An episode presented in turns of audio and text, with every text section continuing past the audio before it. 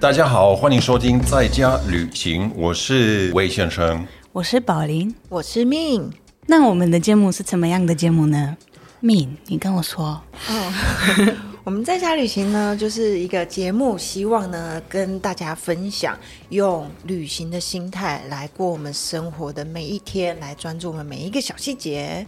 对，然后今天这集有特别来宾，那这个特别来宾其实他两两三个月之前第十二集的时候，我们有邀请到他，他就是在尼泊尔帮忙呃盖学校的梦婷。嗯，那那个时候他是跟我们跟我们分享他在尼泊尔这个志工的一年的经验。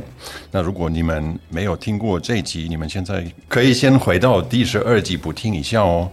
对啊，那时候我们就跟大家答应，我们会分享不同国家的喝茶的方法。对，因为那个时候我们因为他有另外一个身份是顺顺茶的老板娘。对啊，所以我就觉得我们今天对我来说，因为我是外国人，其实我不太懂茶。嗯，然后每次客人说：“宝丽，那个茶跟那个茶差在哪里？” 等一下，波兰人也会喝茶。会，但是我们的差跟您跟这里的差，我们等一下会分享哪里不一样。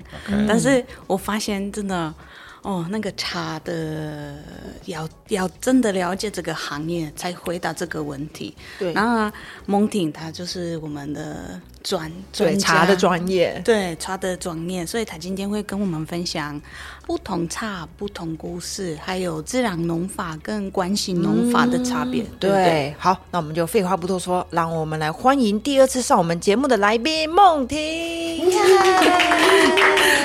嗨，大家好，我是梦婷。欢迎你又来到我们的节目。没有听过第十二集的，一定要回去听一下。他当初在尼泊尔做一些国际志工，我觉得真的蛮有趣，然后也让我们反思一些，呃，你当志工是用什么样的心态？那今天呢，是来专注在他的第二个身份，也不是啊，就是他现在的身份，就是刚好提过，他是一个顺顺茶的这个老板娘。那他这个刚刚宝林有提到，他是用友善环境的方式来栽种这个茶树哦。那他基本上就是可以提供这个健康无毒的产品之外，还可以还给生态一个最干净自然的环境。好，所以第一个问题，等一下哦，蒙婷，你第第二次来我们的节目，嗯，还紧张吗？有有一点紧张，有一点紧张。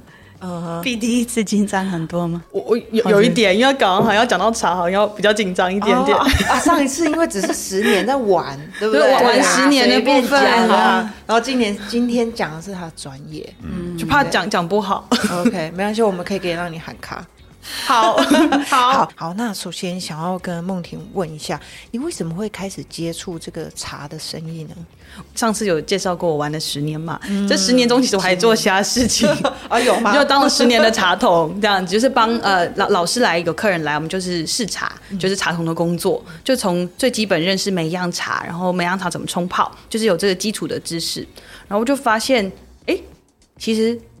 要喝到一杯好喝的茶超难的，一杯干净茶也超难的，因为我们现在普遍的农业形式都是用惯性农法的形式。什么是惯性农法？就是我们习惯的方法去栽种，就是会加化肥跟呃撒一些农药啊、除虫剂啊、除草剂的方式来耕种我们的田。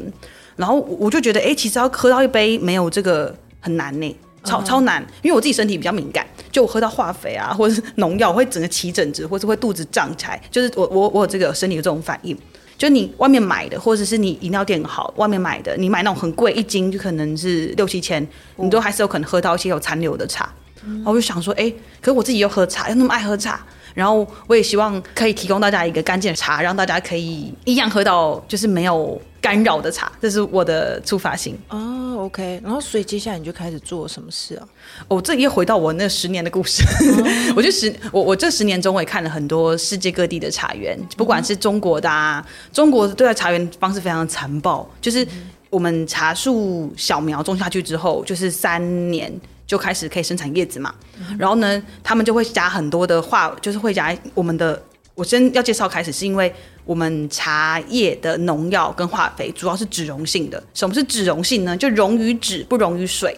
所以其实不溶于水，等于说雨水代谢不了嘛，所以会一直残留在土壤里面。嗯那你越加越多，越加越多，越加多的时候，那个土就会不管是酸碱化，或是你过分的呃，就是这什么样？就是它其实基本上会破坏你的土壤的本质。对，所以你那个茶树的根跟茎会越来越短，所以茶树可能每每一个树活不到十年就会把它干掉，然后重新再种一批，长出叶子这样子。所以你喝你喝的东西就是肥料的残留，会有肥料的味道，这这是真的。刚刚讲到我们的肥料，肥料其实就是氮肥跟钾肥，你就喝高氮高钾进去，其实我们人类的肠胃是消化不了的，这是很困难的。对，嗯，然后除虫剂跟除草剂也是一样道理。除虫剂的逻辑就是一些伤害，对，它掉。对，可它逻辑是什么？本质就是一种交感神经干扰剂，它干扰这个虫，不让不不论让它可能不能够动，或它不可以飞，或是它不想要交配，哎，都是它它它就是一个交感神经的干扰剂。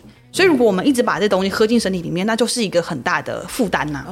然后我们讲讲除草，除草剂才真的是那种就伤害禾本科这种植物，那那个都会土壤就是整个死掉。哎，我附近有人是有很就是路上会有人撒那个除除草，因为不用除草很快嘛。那土地种出来的东西一喝都会马上起疹子，就那个很惊人啊，那个那个不行啊。那他为什么要除草？因为快啊。我我每一天，我每一季除草的时候啊，一分地是一千块嘛，那我七分地一个礼拜除，呃，一天一个月除两次，我就要花一万多块钱。可哎，除草剂喷一次，三个月都不会长草，非常方便啊。那样茶树还是种得出来吗？茶树种得出来的，因为它会有个针对性，它针对可能是禾本科的植物，或它针对的是这个上面的某种植物样态，所以它会伤害到那个植物。可是茶树还是。他们只能在投个土壤里，他们还是会一同被吸收，这是没办法的，会有残留。嗯，OK，所以这就是为什么你需要有自己的一个茶园，你才有办法种出你想要的这个茶，对不对？对，就是你才可以全盘的控制。才不会，你附近有别人，然后别人要撒什么，你就不能够控制它，这个很可怕。就草宝林上次有一起去过，就茶园是独独立茶园，附近是没有别人的，附近都是台湾的原始森林。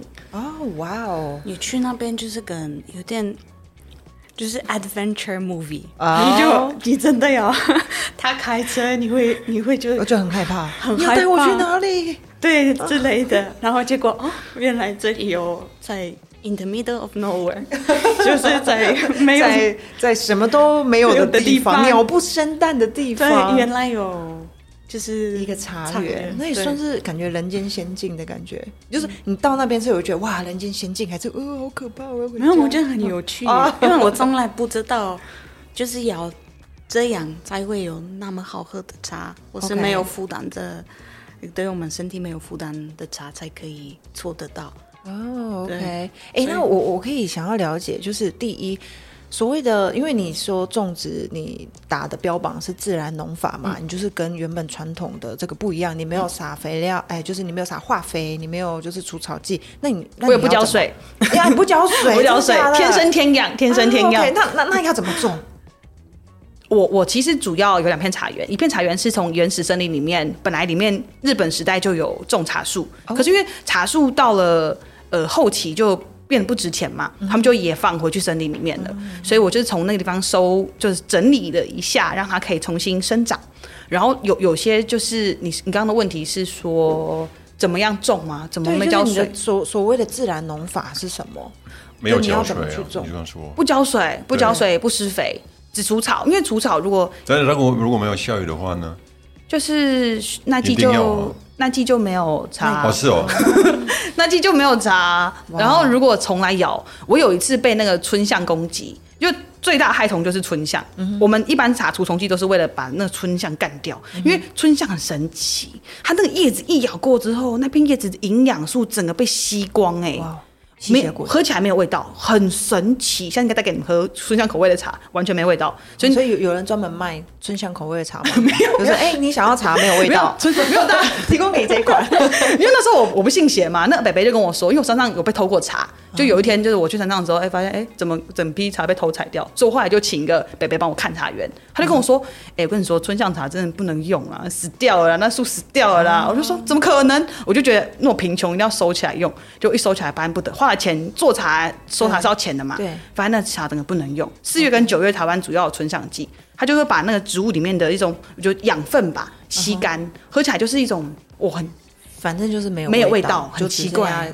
成一些涩涩的味道，对，只剩下涩的味道，就所以就生气变成说你在采收，你必须要在春香季之前把它采收掉，是吗？通常我后来我们我们用的新的方法是，我们会喷那个苦茶油跟苦炼油拼配，就混在一起，然后喷在叶面上，三天喷喷一次。哦然后也没有很自然呐、真 没有没有，这这茶树那个什么，哎，苦茶油跟苦炼油是天然的，它会自然降解，它就是天然的材料，它没有其他东西。这这个春香不喜欢这个味道？因为苦苦的，因为因为我不杀虫嘛，就是我觉得虫也是一种生命啊。苦瓜嘛，苦瓜，我觉得可能不行，还要还要可以在叶面上粘，因为一定要脂溶性的，一定要脂溶性的，嗯，它才可以粘附在叶子上面，哦这样。然后地面上会铺一些那个硅藻土啊，让那个春象爬行，那比较困难呐、OK，然后让它可以尽量不要靠近我啊，如果真的吃了就算了，就吃完剩我们，算我们的，就不然怎么办？OK，那自然疗法还有什么？自然农法。自然农法还有什么样子的？哦，我们是会自己，我们也是有，我本来是不施肥的，对。然后不施肥就发现有个状况，是因为这些茶树可能本身，呃，本身它是有被照顾过的茶树，你要转换成完全野放，因为我是想要往野放的方向走，对。然后它需要一个过程，然后就发现，哎、好像不行，它会慢慢的一棵一棵死掉啊，不得了，啊一棵树也是蛮贵的，对啊，因为我们那我们是种台湾原生种山茶，就是台湾原始森林里面的茶树品种。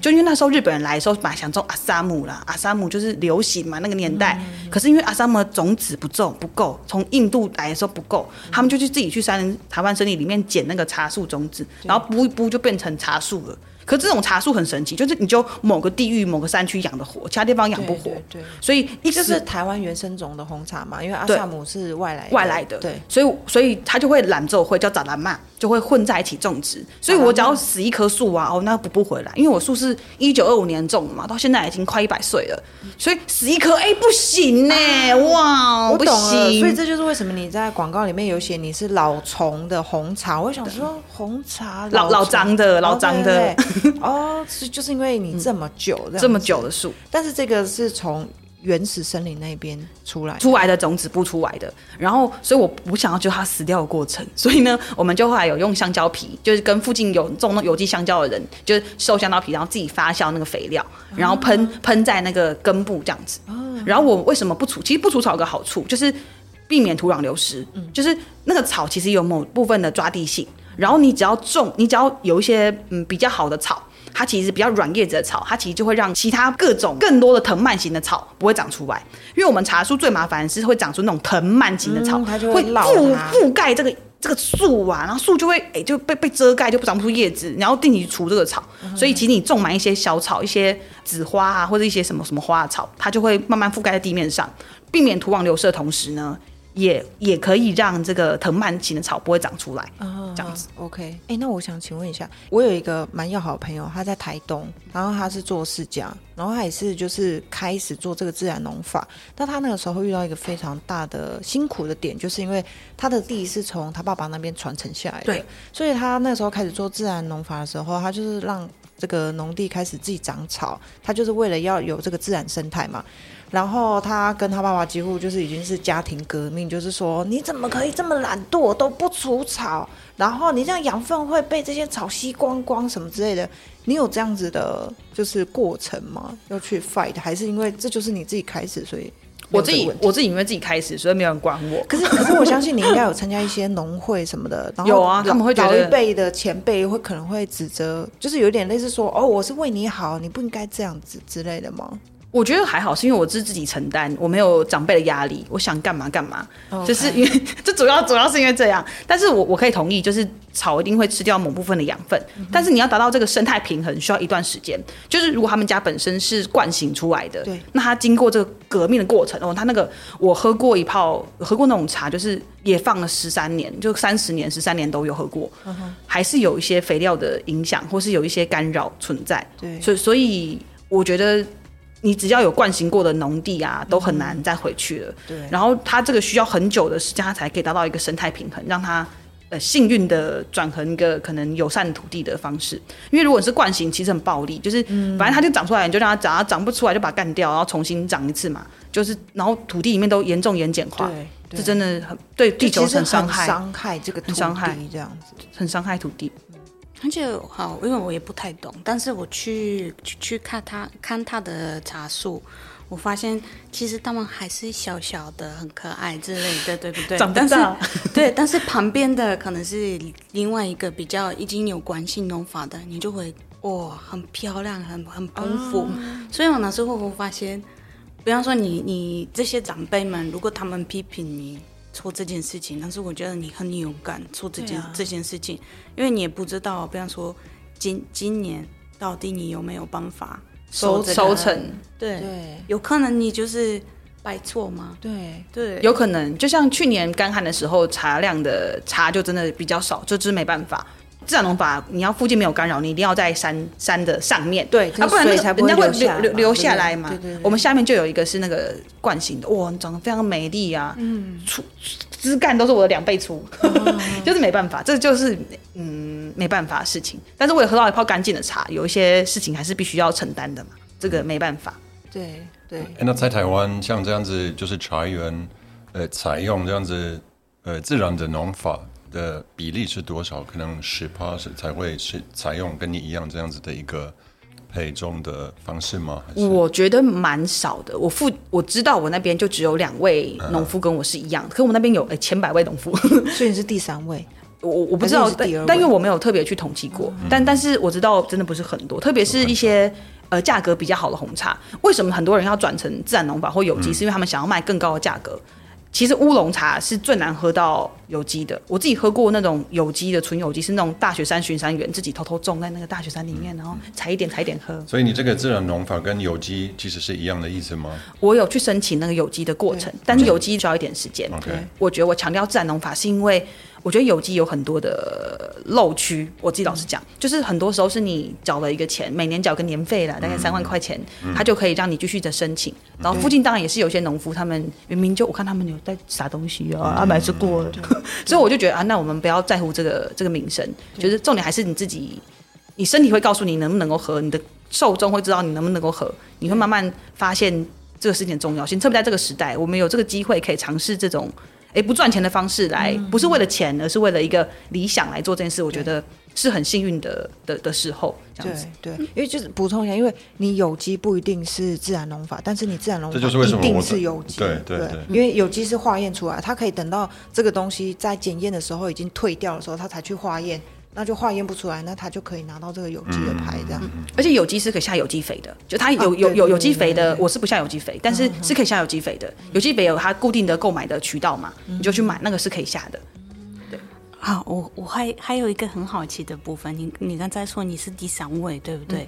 那其他的两位农妇他们的年纪，我抽到的，他们都是我的阿贝、是哦。阿伯型的，有可能是六六十几、七十，就是那种退休回去自己做的。我自己认识只认识另外两位啦，其他我就不认识了。哦我以为也是蛮年轻的，没有都我年纪超大，就是可能年轻的时候啊受了癌，什么生病了，觉得我要回归山林，这种这种。然后你是玩了十年了，还要回归山林，回归山林，我也是回归山林。对啊，我后来才知道，原来我我之前常去南投，是因为我家扫墓都在南投，我才发现原来我祖籍是鱼池，哎，就在我现在做农店的地附近，我本来不知道。OK OK，所以你现在也回归祖籍，回归祖籍，哎，那我想问一下，所以你的茶园里面就是种红茶，只种红茶。所以红茶就是，但是你里面有阿萨姆，也有台湾原生种这样子。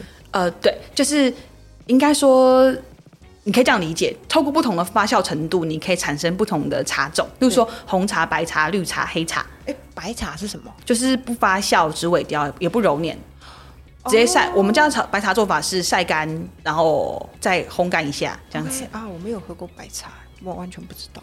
哦山里有哦，山盟有在卖，是不是？对哦好，好买一下。对，那阿萨姆跟台湾原生种有什么不一样吗？他们品种不一样，他们都是大大叶种，哦，都大叶都是那种根系比较有，应该这样区分，就是刚刚讲到不同茶树品种做出来的茶的风味也是不一样的。那用种子播出来的跟扦插种喝起来味道也是不一样的，因为扦插种你可以总是控制它的品种性，它不会产生突变，它就是这个味道一辈子都不会改变的。哦但是如果是种子播出来的，它就有这个生态的这个不同性，生态多样性，它就是每棵茶树味道其实是不一样，只是你可以喝到整个茶园一起做出来的整个味道这样子。十生苗跟扦插种喝起来的树，我觉得我自己喝起来我觉得是不一样的。哎，你比较喜欢哪一种？我喜欢十生苗，喝起来比较有接地的感觉，因为茶树就是一个。天跟地之间的载体，你喝的是这个天跟地载体之间产生出来的能量吧？我觉得我自己的定义是这样子。跟你们分享一个我我我今天的一个想法，就是因为蒙婷她真的是很活泼、很活泼的一个女生，对。但是她每次给我泡茶，她突然很很安静，然后就是 我不知道为什么茶让她有比较静下心来。对。真的，你你连讲话那时候会比较我听得懂，你平常速度我有时候我要放慢我的听不懂吗？我要放慢我的速度，请放零点五倍。好的，好的。给他一杯茶喝，给他一杯茶喝。等一下，我们给你喝波兰的茶，因为我就觉得每个国家会有自己的茶文化，对。然后每个可能每种茶会给你一种。不一样的感觉。然后我曾经跟之前跟跟蒙定聊聊天，就是茶会不会影响到你的心理、你的感觉之类的。然后我们那时候结论是是的。所以我现在想说，那不同的国家的的茶，对，会怎么影响到你的感觉？对啊，尤其是你刚刚又说这个是天跟地的一个连接。所以，如果你到了不同的国家，是不是就感受到？不同地方的天跟地的连接，这样子，对，好，那我我觉得这是有点连贯我们第十二集，就是因为那时候你之前有到尼泊尔有去喝茶，然后后来好像你又在独自旅行的一些，比如说土耳其啊，然后也到中国，你到那个地方以你这个茶行老板娘有没有小农的这个身份，你有去品过他们不同地方的茶？这样有，我每到一个地方都要狂喝茶，就是要喝看当地的风土。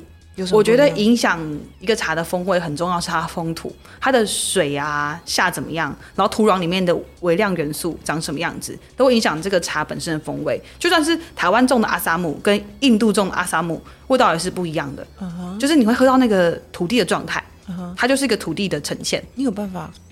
那这个跟泡茶的方式可能也有关系吧？对啊，我觉得泡茶关系，嗯。也有关系，但是我我自己会带一样的瓷杯，然后你去去试试看，可以比较，可以比较。就可是水也有关系，就是你水的硬软度也会影响。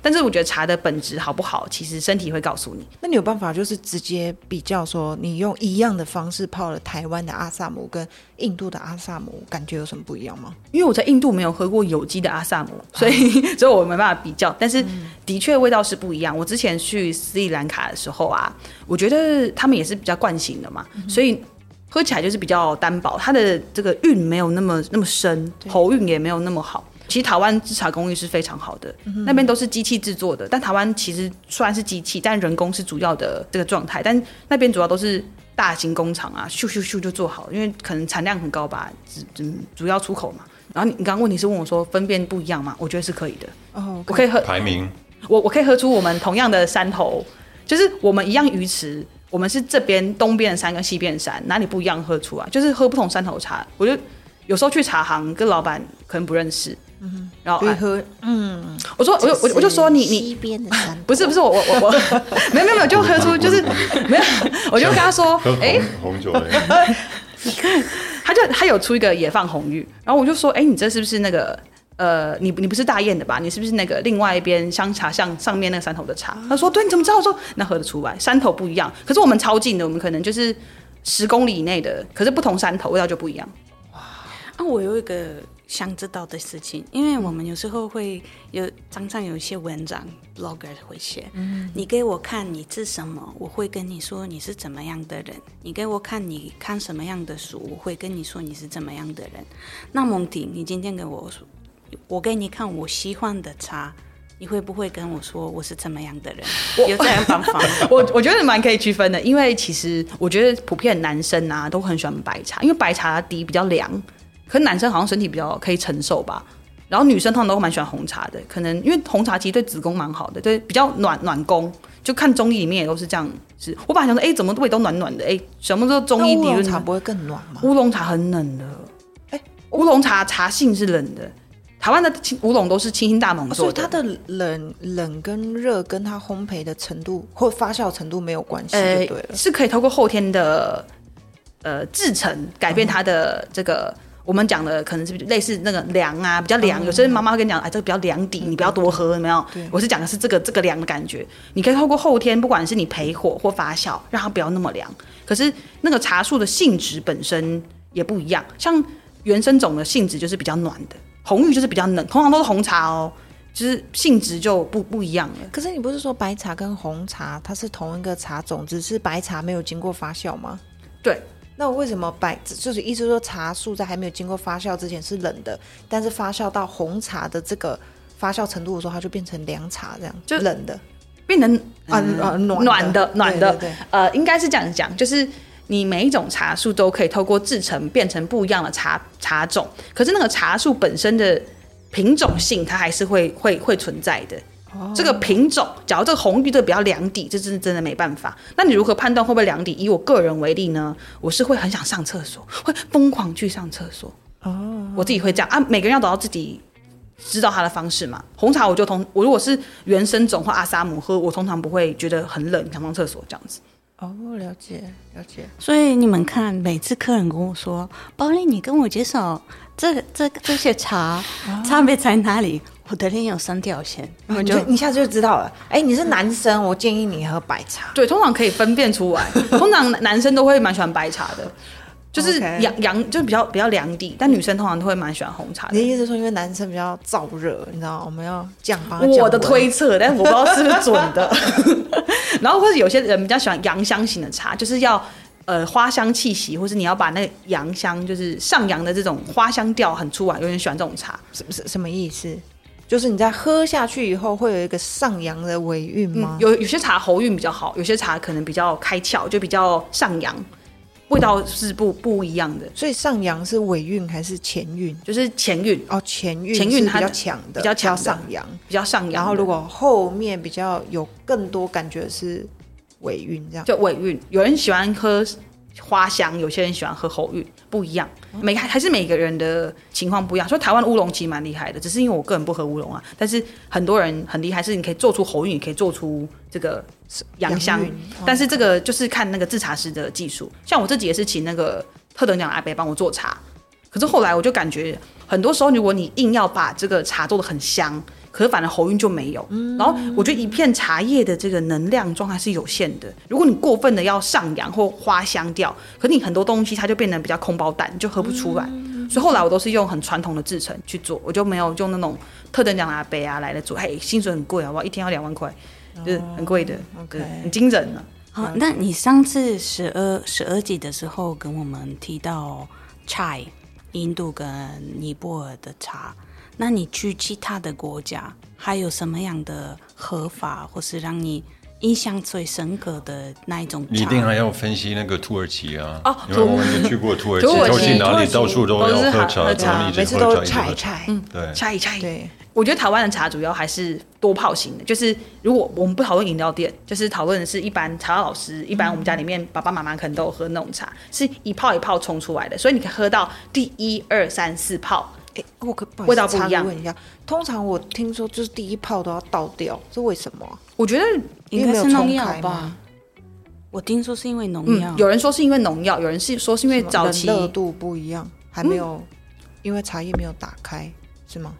呃，你你刚刚讲的是你要暖那个茶，对，这是另外一个逻辑。但如果讲说单纯讲第一泡茶为什么要倒掉，有两个说法。第一个是因为农药，第二个第一个第二个说法是因为嗯。早期有个广告很有名、很知名，就是他们就拍出，哎，他们居然是因为早期的乌龙啊，没办法，没有机器帮你揉成球嘛，他们用什么揉呢？用脚揉啊啊，看看就有点恶心。先把香港脚哎哎，我们 就是就尾巴，所以这个广告就影响大家觉得哇，第一泡茶很脏，一定要一定要洗掉。但我自己喝茶，第一泡茶是不洗的哦，因为你只要够干净，其实我我觉得没没有关系。会有些灰尘呐，但是我自己不洗掉，很好，不浪费。对对对对，因为第一泡茶其实是我觉得最好喝的。老实讲，我最喜欢喝第一泡茶。了解，对，好，那土耳其味道土耳土土耳其呃土耳其他们是我们台湾是一泡一泡出来嘛，所以你可以喝到一泡一泡一泡的味道是不一样。第一泡可能是什么味道，第二个泡什么味道？可是如果是土耳其，他们是一泡到底。中东好像都是这样喝茶，就是一次就是闷很久。然后煮的比较呃不不讲苦涩，就是把味道弄得很浓，然后加糖喝。可是台湾如果是这样喝，我们是不会加糖的。对加糖这件事情，他们好像都一定都要加糖，糖，对不对？对，都要加糖。可是台湾你们喝那种好像没看过人家加糖，对啊对对啊对没有没有看过人家加糖。土耳其主要是一泡到底的逻辑，我相信英国应该也是这样子，就是也是一泡到底的逻辑，不会拿来重复再泡吧？还是会？不确定呢。我我我是觉得他们好像都是就英没有，因为他们不是英国人，哦应该要问德国或波兰。对德 我跟我跟你们说，这个我们比方说，我小时候啊因为我们真的很穷，所以所以我们一包一茶包，我奶奶有时候会泡整一天。泡一天，对，然后有时候比方说我的杯子、我妹妹的杯子、我奶奶的杯子，我们还是会把茶包放到一个才一次泡啊，因为那时候真的没有钱，这样还有味道吗？加糖啊，加糖就好了。所以加糖是为了这个哦。嗯我我刚刚讲的是叶子的使用形态，可能我刚刚讲的是呃不是茶包那一种，是条索叶子的那一种。土耳其应该也是用那种，因为我有去看那个土耳其的茶园，嗯他们的那个土很肥沃、哎，那里土是不是很肥沃啊？就是他们种在东北方有一个叫什么名字我忘记了，但是就是一个很肥沃的地方，我觉得那个地方很不错。然后我为什么知道这件事情，其实是因为我很接近黑海，黑海那个地方应该很肥沃，很肥。那茶喝起来其实蛮营养的。后来我又喝到那个但他们也是比较伊朗的茶，也是这种做法。然后我之前真的觉得土耳其跟伊朗的茶感觉很像，就是做法嗯我觉得它是同个产区，的茶，对对，同个产区的茶。然后他们都是那种一泡到底去对喝的方向。然后刚刚上次有讲到尼泊尔茶是弄成粉末状，然后跟玛莎拉就是香料们混在一起，然后也是加酱，然后加糖这样子。尼泊尔另外的产区是在喜马拉雅山的下侧，就是呃南侧嘛，它就是喝起来有一种滇红的味道，很神奇。可是什么滇红？滇红就是四川红茶的味道，就是哦我觉得有点像，就那个铁质特别高。然后我之前台北教书的时候，我们学校后山也是种茶的，台湾人去种的一片茶园，然后那也是乌龙乌龙种，然后我就有那种那那个茶来做红茶，但做出来味道就是喝起来有点贫穷。我说那个茶的里面的内质不够，所以我才会觉得说，我才会有这个结论，就是茶其实就是反映你当地风土重要的一个作物，喝起来味道是不一样的，就完全不一样。然后中国茶有太多产区，我们就不细数嘛。嗯那你有喝在中国喝到你觉得最棒的是在哪里吗？最棒的，就是我你喝起来哇，有，我有一个很爱很爱的品种，就是古木兰种，在云南喝的，太好喝了。那个是什么？真的是两它那也是高一千多年的茶树，很好喝。一千多年的嗯，茶，太好喝了，那真的太好喝了。就是那个树拔一颗回来，对价这个价格应该会贵吧？价格蛮蛮贵的，我觉得我这辈子就喝那一次了，就是 没有我我后来有买一点，但这真的很好喝。那个韵啊，然后往下走的这种体感啊、气感，我们讲这个就真的太棒了，就很香，然后韵又很厚，就很好喝。它只是随便做成白茶都很好喝。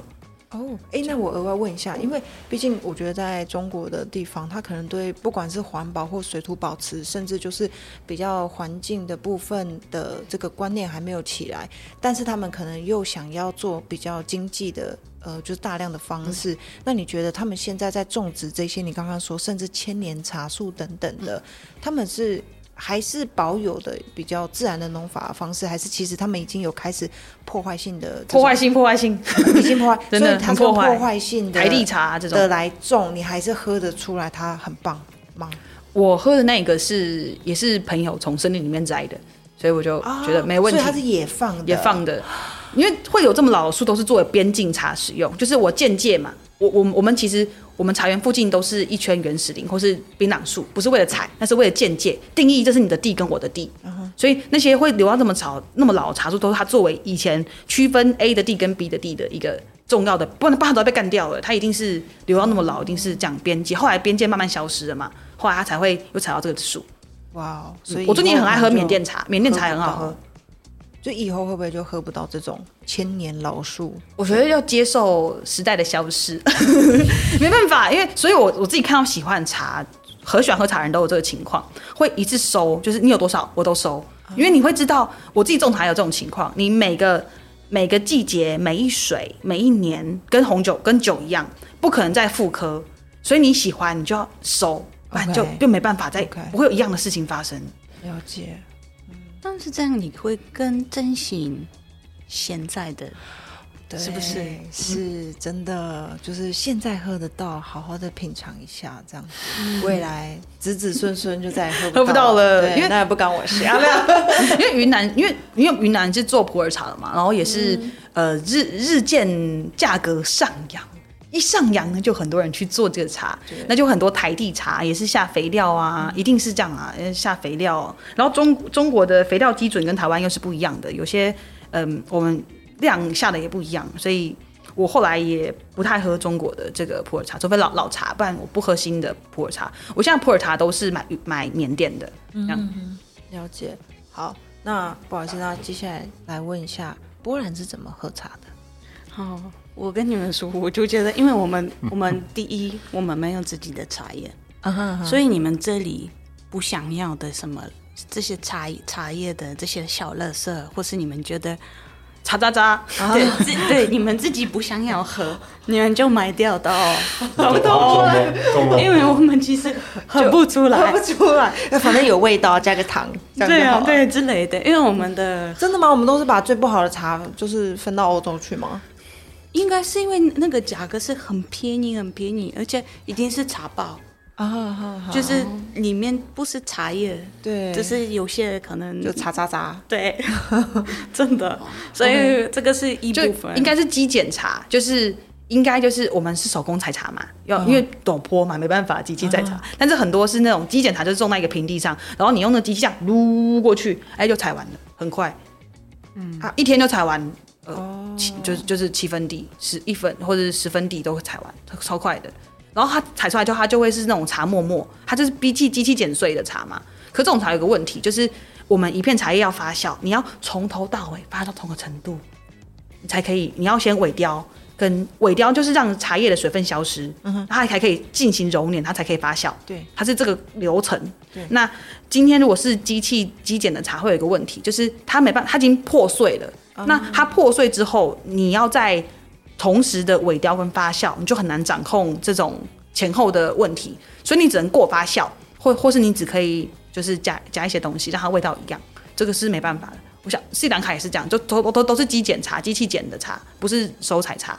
对我相信应该是我们的茶都是从斯里兰卡来的，嗯，对，但是因为不好喝，我现在才知道不好喝，因为我之前都不知道，我就觉得 OK，那我们就加覆盆子的那个糖水啊，之类的，覆盆子的糖水怎么怎么怎么喝？就比如说你现在先泡了一个红茶，对，但是我们的杯子，第一，我就觉得我们第一，我们不会有小杯子，啊我们一定要有一个大马克杯，啊然后就是要泡很浓很浓的的茶包的茶，，OK，然后加很多糖，或是柠檬，或是好，还有一些，比方说我奶奶是呃山区的人，他们很冷，冬天很冷很冷的时候，他们就会加 brandy 白兰地，白兰地，不是白兰地，哦不是伏特加。对，啊，不是不是，因为我们那用波兰人酒就可以，管你是什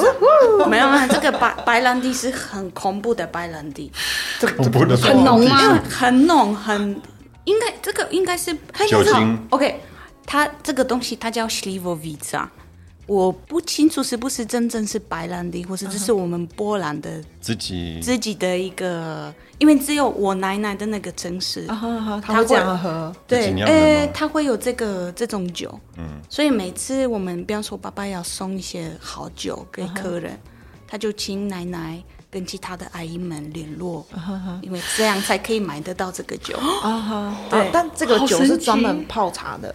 不会，这个是专门喝醉了。专门喝醉然后我我觉得你奶奶应该是她早上想喝酒，但她觉得哎这样这个时间好像有点早，所以她就假装说我是要喝茶，然后还加酒啊就是对，她就可以一比一名正言顺这样子。所以其实是加茶。对对，酒加茶酒加茶。然后说对各位，我我还没开喝，我是要喝这茶。个这个冰镇是冬天，冬天我奶奶会说：“宝莉，你要 h 的 b a t k s p r o n d e m 那有有先生，你知道怎么翻译吗？就有电的，有有电，有电的茶。就是就就是你现在可能嗯很冷，所以你要滋一下嘛，对。这样子。这个这个意思所以他会加酒。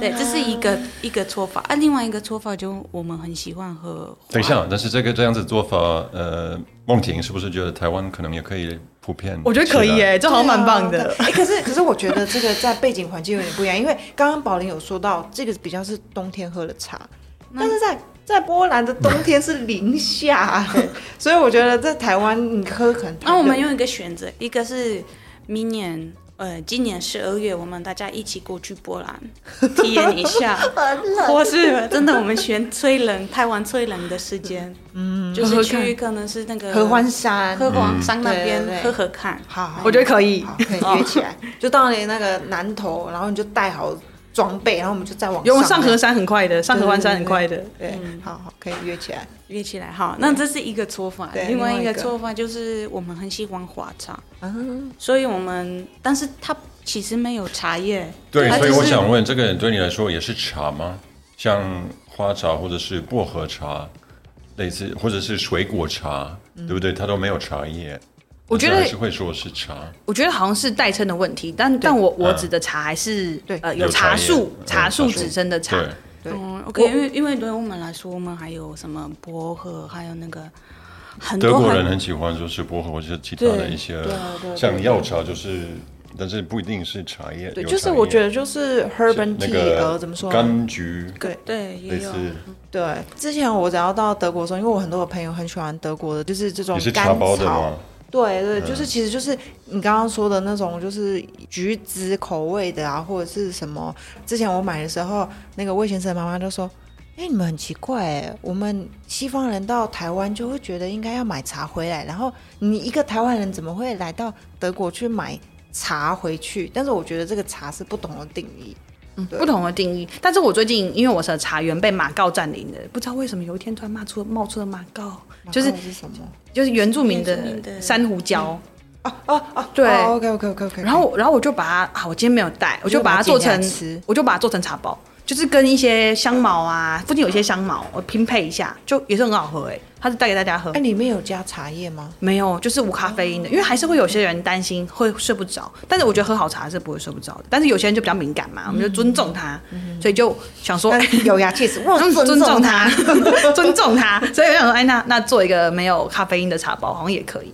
我最近刚好把马告都除掉了，嗯 OK，好，因为我们对于我们来说，除了茶，也是有些人是为了舒压喝，为了舒压，但是其他的，比方说有些女生会喝为了健康皮肤、健康头发，就是有不同的草泡一泡，你就可以可能会比较尿尿尿大那个大便比较顺利什么什么的，有各种各样的说法，对不对？这茶都有办法这样。我头发比较漂亮，喝茶。哎，应该没有吧？代我听说喝茶代谢比较好。哦，喝茶代谢真的是比较好。绿喝绿茶比较可以，譬如说排便之类的吗？什么绿茶素什么之类的吗？我我很少喝绿茶，我就不清楚。绿茶太太对我而言太凉底了，我就不太喝。了解了解，因为最近才波兰绿茶，好绿茶就是我们可能从这里进口，非常红。因为很多女生想要减肥，就会疯狂喝绿茶。我知道有有这个说法，有这个说法，嗯对有有有。好。哎，等下问一下，那在德国你们怎么喝茶？跟我觉得跟波兰差不多，不是只只是可能加糖就是对啊的量会比较少。比较少你们可能不会就是一泡泡一整天，然后到晚上的时候把不同的人的茶包加起来再继续泡。对，哎，对等一下，这个是二十 年前，对。因为我因为我奶奶那时候真的很是你奶奶而已对哦，看看，哇，吓死我！那我觉得大部分的人还是用就是茶包那种的，对除非你对真的对茶很感兴趣，你可能会买对，茶叶。嗯哼，OK。我觉得像我记得我在澳洲的时候，他们是一定就是都会加那个牛奶，所以他们就是变奶茶，可是他们不会加糖，很少。你说在我在澳洲的时候，在澳洲，嗯对他们基本上就是，哎、你要喝茶吗？然后他们就是一定会有一个牛奶在旁边，所以你就我觉得德国加牛奶比较少，我对我我也是很也发现，在欧洲我比较没有看到。我爸爸很喜欢，啊，对对对对，你爸爸好像有，对，对但是我爸爸也很特别，对不代表 一般人。对对对对还有还有一个喝法，就是我们把茶包就是先泡起来，然后一定要加一片柠檬。哦，就是哦对对对柠柠檬这样子茶是，因为我们是想要对，我们是想要补补充维他命没有维他 C，C。但是这个也是冬天的时候，哦，OK OK，对因为好像小朋友也很喜欢，就是红茶加柠檬。对就柠檬红茶 Ice Tea。嗯，对，也有对，对，OK，哎，你们我我我刚刚不好意思，台湾的那个像珍珠奶茶，嗯，它里面是真的是茶吗？真的是茶会是的茶茶叶的茶。对对对 OK，但是是不是我听说这不是本地的茶？因为哦，以我自己的成本而言，我就会知道做出一斤的茶，就是一斤六百克的茶的成本有多高。那如果他们饮料店要用的话，当然可能成本是抓在三四百块钱，但台湾没有一个地方的茶可以三四百块钱产出一斤，所以很多都是进口的。因为台湾人就是很呃这个四处这个种茶嘛，就就不管是去那个越南也好，就越南种很多茶，法规也不一样，也是惯性嘛，价格可以很低的就回台湾这样。但他们的就是，比如说所呃残留下来的东西会比较高吗？可是这个即使进到台湾，它应该还是要检验，对不对？我觉得还是有蛮多方法可以私下让他进来的，一定一定有，不然不可能有那么多便宜的茶可以进来。因为我我现在完全没有办法喝饮料店的茶类的东西，因为我只要一喝我就会心悸，我就开始冒冷汗，然后我那一天就挂掉，我就必须要睡觉，然后我一直不知道为什么。但是后来我发现说，哎，有人送我一个就是泡的那种茶，然后原本我有点担心，但是我一泡我就发现，哎，还好，我没有我没有那种就是冒冷汗，所以我就一直在想说，我到底是不是对咖啡因是比较敏感的，还是怎样？我觉得我自己买茶人很多也是同样的状况，会对茶有点疑虑，睡不着啊，心悸啊，我不舒服啊。我就说你是不是喝那个饮料店的茶？就说哎、对，可是你就想这个单位成本是不一样，就知道它的制成是不一样的。要那么便宜的产茶，一定是要大量的加那个肥料，让它快速生长。他们有些人更狠，会下那个叶面肥。什么是叶面肥呢？就是撒在叶子上面的肥料。嗯然后呢，它就会长出来了。如果我下面肥，我可以增加三倍的产量，我算过了，就三倍产量。可是哎、我再才一，嗯，对，我听听听起来有点像叶子的复制，哎，复对就是复制叶子的感觉，因为它的肥料就等于说不是从土壤里面吸收上去的。一般正常的土壤，你要哎这样生的慢慢长上去嘛，然后长到每个叶子这样伸展开，他们不用撒在上面咻就有了，啊，这。是合法的吗？台湾有些地方，台湾乌龙应该都有下叶面这个叶面肥，很多都是这样子。哦，OK OK，了解法规接受，但但是我不做，因为那喝起来就是都是肥料感。了解。好，那今天宝林是不是对帮我们准备了一个？黄婷喝过吗？波兰的花茶。我没有，所以我好期待哦。今天比较特别，因为我这不只是波兰的喝法，因为我发现我最喜欢波兰的花茶加蒙汀的红茶，嗯哼嗯哼，这个才是好喝。对，哦所以就是宝林茶，对，啊，对对，我们就叫它宝林茶。对，因为宝林就是之前我们要录节目之前，他就想说，哦，我跟你说，我觉得我那个花茶就是从波兰带来的花茶，加上梦婷的红茶，好好喝哦，这样，所以呢，他就想要让我们的梦婷大师今天来品尝看看，是不是？先不要喝，他他他刚刚已经喝了，而而且你知道吗？他刚喝下去的脸哦，马上就是变得很，就像你刚刚说的，就是开始品尝。然后我看到他嘴巴就在，好，现哎，在白兰地呢？在啊？对啊，白兰地呢？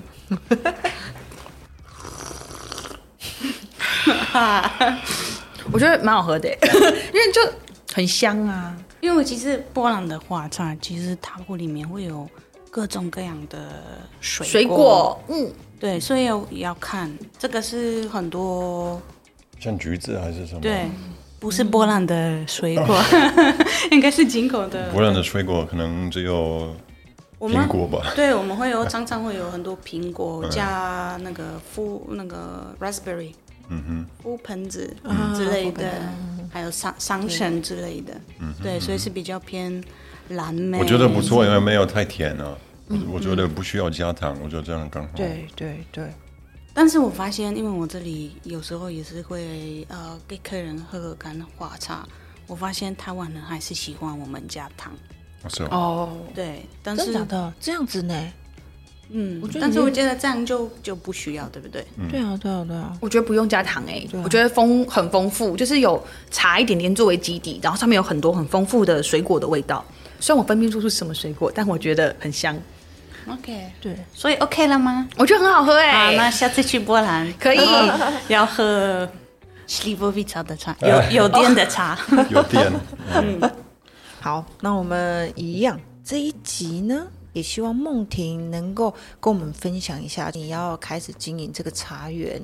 你可能有一些想法，然后你遇到了一些困难，或者是说你想要克服来达成你希望能够做到的呃这些事情，这样子的心境有没有办法跟我们的听众去分享？我们如果在面对我们生活上的一些琐事，不论是工作啊，不论是家庭啊，或者是什么的，有没有一样这样子的心态来做着一个 tips，然后让我们可以一步一步的往前这样？我觉得我很幸运，是因为我可以跟土地这么亲近。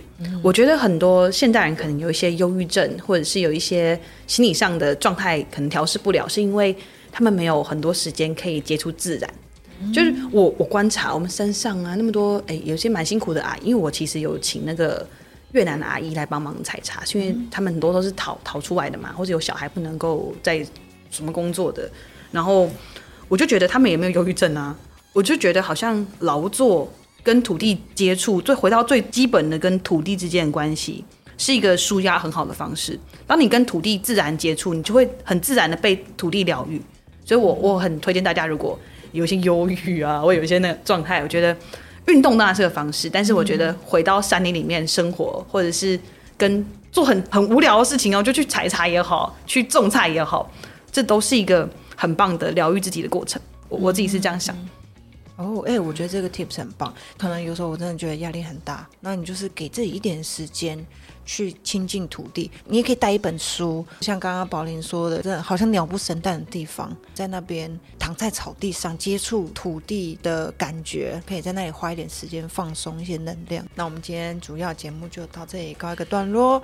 那接下来一样进入我们的八卦八卦，八卦。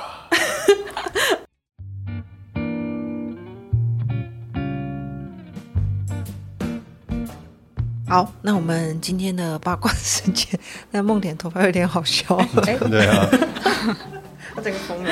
对，听说好像宝林之前有去过梦田的茶园，对不对？但是有一个问题啊，嗯，有很大很大的问题。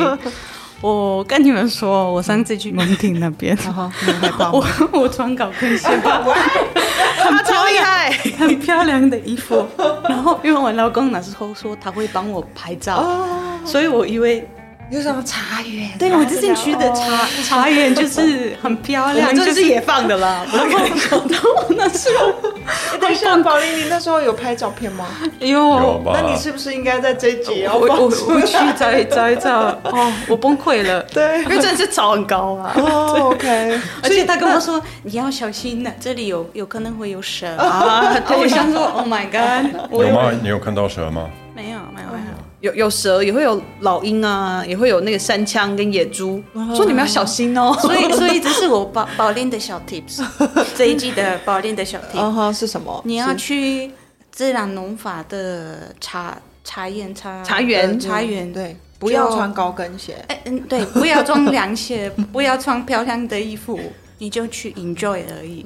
但是要准备衣服，真的就 比较舒服的。我我延伸 延伸 tips，我真的蛮推荐大家，就是回到很土地这种很基础的劳作，但真的是很舒压哎，我觉得。好，那我们一样，今天非常感谢我们的梦婷来跟我们分享这么多有关茶的知识。那非常感谢大家嗯、的用心收听。那希望你们一样会喜欢我们今天为大家准备的节目内容。那如果你们对我们今天讨论的内容有什么想法，要跟我们分享的话，你们可以上我们的 IG 或者是我们的 Facebook 到本集的波文留言给我们哦。